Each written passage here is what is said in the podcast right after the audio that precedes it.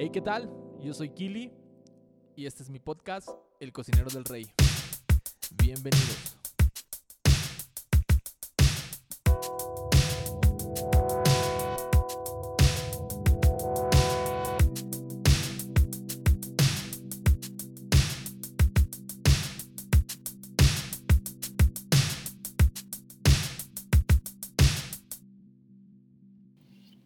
Hey, ¿qué tal? ¿Cómo están todos?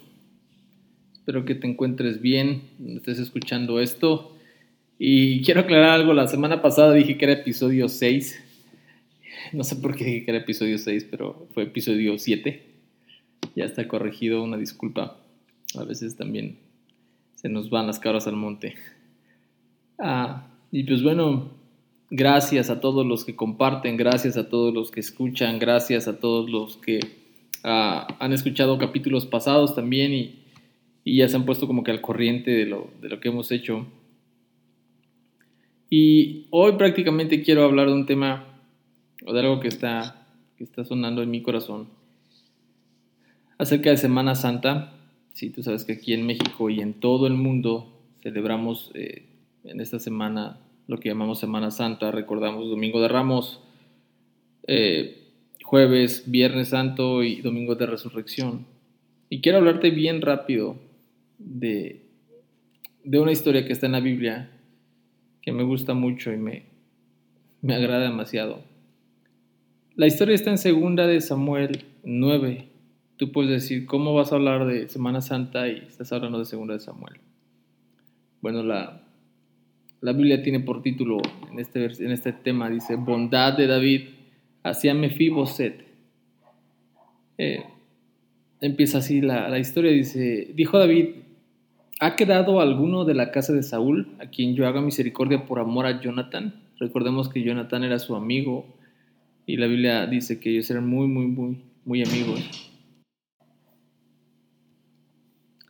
Y dice el versículo 2, y había un siervo de la casa de Saúl que se llamaba Siba, el cual llamaron para que viniese a David y el rey le dijo, ¿eres tú Siba? Y él respondió, tu siervo. El rey le dijo, ¿no ha quedado nadie de la casa de Saúl a quien haga yo misericordia de Dios? Y Siba respondió al rey, aún queda un hijo de Jonatán, lisiado de los pies. Entonces el rey le preguntó, ¿dónde está? Y Siba respondió al rey, he aquí en casa de Maquir, hijo de Amiel, en Lodebar. Entonces envió el rey David y trajo a la casa, trajo de la casa de Maquir, hijo de Amiel, de Lodebar, y vino Mefiboset, hijo de Jonatán, hijo de Saúl, a David, y se postró ante su rostro e hizo reverencia. Y dijo David a Mefiboset, y él respondió, He aquí tu siervo. Y le dijo David, no tengas temor, porque yo a la verdad haré contigo misericordia por amor a Jonatán tu padre, y te devolveré todas las tierras de Saúl tu padre, y tú comerás siempre a mi mesa. Y él inclinándose dijo, ¿quién es tu siervo para que mires a un perro muerto como yo?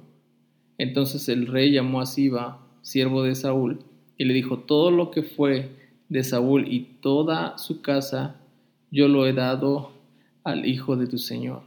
Tú pues le labrarás las tierras, tú con tus hijos y tus siervos, y almacenarás los frutos, para que el hijo de tu señor tenga pan para comer. Pero Mefiboset, el hijo de tu señor, comerá siempre a mi mesa, y tenía Siba quince hijos y veinte siervos. Y respondió Siba al rey, conforme a todo lo que has mandado, mi señor, el rey a su siervo, así lo hará a tu siervo. Mefiboset dijo al rey, comerá a mi mesa como uno de los hijos del rey, y tenía Mefiboset un hijo pequeño que se llamaba Micaí, y toda la familia de la casa de Siba eran siervos de Mefiboset. Y moraba Mefiboset en Jerusalén porque comía siempre a la mesa del rey y estaba lisiado de ambos pies. Tú puedes decir qué tiene que ver esta historia con Semana Santa. Ah, vamos a recapitular. Un capítulo antes, eh, David gana muchas batallas y, y, le está yendo bien como rey. Y en el capítulo nuevo dice de la nada, se, se acuerda, ¿hay algún descendiente? ¿Hay alguien a quien podemos hacer misericordia? Imagínate que un día se despierta Carlos Slim y busca, no sé cuál sea tu apellido, tu familia ahí. Y dice, hay alguien de la familia de Juan Díaz que esté vivo, que, que esté por ahí, eh, quiero darle todo lo que le, le pertenecía a su abuelo, a, su padre, y hay muchos millones y mucho dinero de por medio, y así de la nada te van a entrar y te lo devuelven todo. ¿Te imaginas qué harías con, con todo eso? Ah, pues más o menos así le pasó a Mefiboset. Mefiboset de la noche a la mañana tenía todo. Dice la Biblia que era lisiado y, y no me quiero enfocar en eso hoy. Y yo creo que le había pasado mal durante años, o sea, de ser un descendiente del rey. Si tú no conoces la historia, pues bueno, la criada de, en ese entonces, cuando muere su papá de Mefiboset y su abuelo, el rey Saúl, mueren, ella corre por miedo porque la costumbre era que, que el nuevo rey mataba a todos los descendientes del rey pasado. Ella va corriendo, eh, se tropieza y cae el niño y queda lisiado. Algunos historiadores dicen que quedó cojo, otros que quedó paralítico, y hay varias versiones. Ah, a mí me gusta pensar que quedó cojo porque la Biblia dice que él llegó y se postró, o sea, podía andar. Y quiero llegar a este punto. Aparte que, que David le regresa todo, le dice, tú vas a comer todos los días a mi mesa como hijo de rey. Y escuché esto una vez y, se, me quedó en mi corazón. Mefiboset, ¿te imaginas a Mefiboset el primer día en la mesa del rey? Quizá estaban los demás hijos de, de David y ellos habían crecido en palacio, sabían las formalidades con las que podían comer, agarrar una cuchara, etcétera, etcétera. Todos los modales reales quizá. Y, Mefiboset no los tenía. El lenguaje apropiado, hasta con qué, qué va primero en la comida, ¿no? Y te lo puedes imaginar en la mesa con ellos. La Biblia no lo describe, pero, pero yo creo que hasta sus ropas eran diferentes. Mefiboset tenía una discapacidad y a eso súmale traumas, que se sentía un perro cuando se entrevista con David. Y y la Biblia dice que él se quedó a vivir en Jerusalén porque comía en la casa del rey. Y se me grabó esto muy claro, es la misma mesa, pero diferente silla. Y este próximo viernes vamos a celebrar Santa Cena cuando Jesús ah, parte el pan y toman vino. Y, y tú y yo no sabemos esa historia. Y sabes que el sacrificio de Jesús nos, dio acceso para poder sentarnos en la mesa del Padre y sentarnos como hijos. Y probablemente tú ni te sientas hijo, probablemente tú te veas a lo mejor como Mefiboset, como un desgraciado, un perro, ah, o te veas como que Dios no, tiene por qué darte, Dios, eh, tú te has alejado de Dios, has tomado malas decisiones y piensas que no tienes derecho a, por cómo ha sido tu vida. Pero Jesús vino, derramó hasta su última gota para que tú y yo tuviéramos acceso al Padre y pudiéramos sentarnos a la mesa para tomar el vino y comer el pan.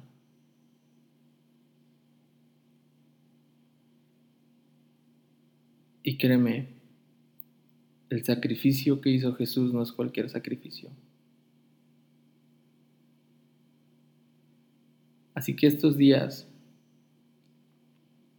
puedes darle gracias a Jesús por su sacrificio. Y gracias porque a través de ese sacrificio tú y yo nos podemos sentar a la mesa. El Salmo 23 dice, aderezas mesa delante de mí.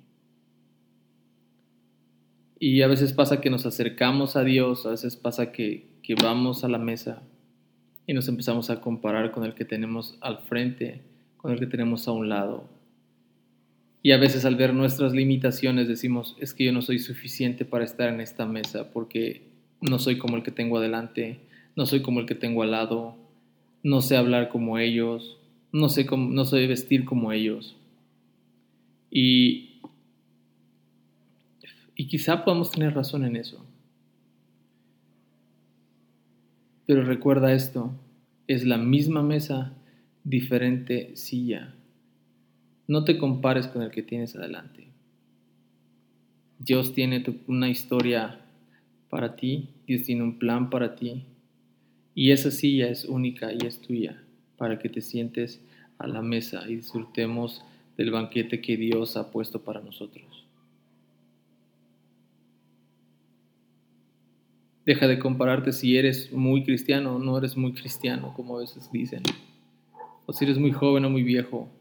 Tú tienes un lugar en la mesa. Tú tienes un lugar reservado para disfrutar lo que el rey ha puesto. Tú tienes un lugar en la mesa porque eres hijo y porque vales cada gota que Jesús derramó en la cruz del Calvario. En la mesa tú tienes el lugar de hijo. En la mesa tú tienes un lugar de hijo. David no vio la discapacidad de Mefiboset. David no vio si Mefiboset se sentía digno o no digno. Dijo, tú te vas a sentar a mi mesa como un hijo de rey. Y quiero terminar con esto. Tú eres hijo, tú eres amado, no importa cuántas malas decisiones has tomado hoy. La mesa está servida para que te sientes y disfrutes de lo que el rey ha preparado para ti. Y cuanto más tiempo pases sentado en la mesa, más vas a aprender a comer con cubiertos, los tiempos de la mesa, etcétera, etcétera. Quizá los modales reales los vas a adquirir. Y si nos vamos a este ejemplo, tu vida y mi vida va a empezar a cambiar y a ser diferente cada vez que estemos en la mesa del Señor, cada vez que tengamos comunión con el Señor. Quizá no vamos a cambiar de la noche a la mañana ni lo, ni lo vamos a saber todo de la noche a la mañana, pero cada vez que estamos en la mesa aprendemos algo, nos nutrimos de algo y algo sucede en nuestro interior. Deja de verte como un extranjero. Deja de verte como alguien que no vale nada. Deja de verte como un perro, como lo llama Fiboset. Deja de verte como una pobre persona que no le va a pasar nada bueno en toda su vida. Deja de menospreciarte porque eres un hijo de Dios y Dios te ama. Déjame orar por ti. Dios, yo oro en el nombre de Jesús que cada persona que esté escuchando esto pueda experimentar ese amor del Padre que tú tienes y pueda experimentar el sentarse a la mesa y entender que es la misma mesa, diferente silla. Que tú tienes algo para mí, algo especial para mí, la porción que yo necesito comer día a día, tú la tienes. Y que estando en tu mesa yo voy a voy a disfrutar lo que tú eres. Señor, oro por cada persona que está batallando con pensamientos en su cabeza de no sentirse digno. Dios, tómalos. Porque hoy Dios, dile conmigo, yo soy tu hijo. Vamos, dile, yo soy tu hijo. Yo soy un hijo de Dios que fue comprado con la sangre y hasta la última gota de nuestro Salvador Jesucristo. Así que estos días reflexiona en esto, en la importancia, en la importancia de sentarnos a la mesa y tener comunión con el Padre a través de Jesucristo.